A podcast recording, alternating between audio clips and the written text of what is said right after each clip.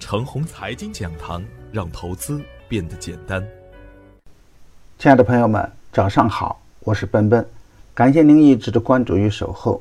我今天和大家分享的主题是纠结于强弱之间。昨天的早盘，我给出的观点是啊，大盘收出中阳线，符合超跌反弹的技术要点。而从短线操作来看呢，如果没有提前进行研究和布局呀，操作起来反而更加困难。一方面，周一的上涨是一个普涨的局面，并没有任何特别可靠的风口出现。由于整体的增量资金仍然不足，跟风的板块呢也很难有大机会出现。在我不是药神的刺激下，创新药有几只个股涨停。但总体的强度呢还是有点差，并没有出现主力资金抢筹的现象，而个股呢有可能走强，但整个板块很难跟上。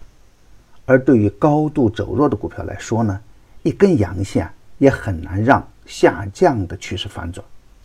增量资金不足的前提下，精选股票很关键。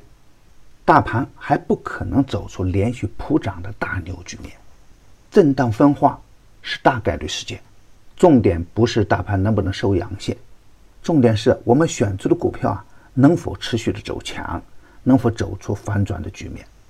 盲目的追高仍然还会有很大的风险，底部强势的回调就是较好的买点。第一个跳空的高开，第一个重大阳线，都可以成为我们关注的重点。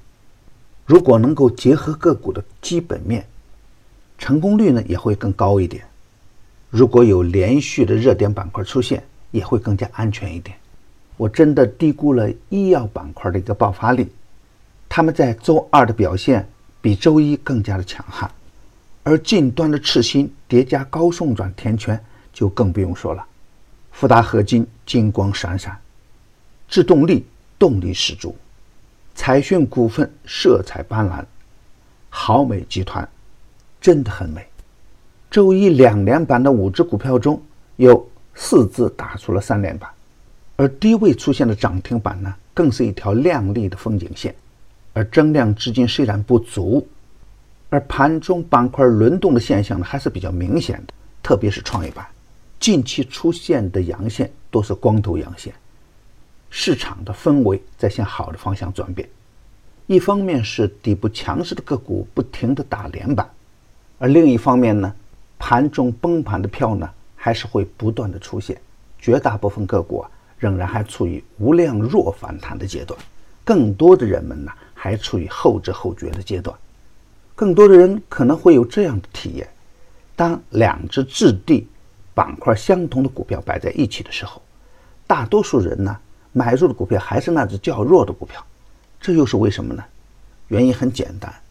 这就是缺乏良好的交易习惯，没有龙头意识，开仓喜欢捡便宜，总以为越低越安全。强势的股票封板较快，而稍弱的股票呢，只能充当跟风盘。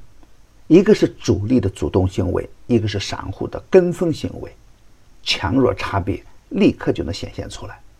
这就是我们通常所说的强者恒强。那我们要记住的要点是呢，对于一个阶段性的板块热点，在板块刚启动的时候，越是龙头越安全。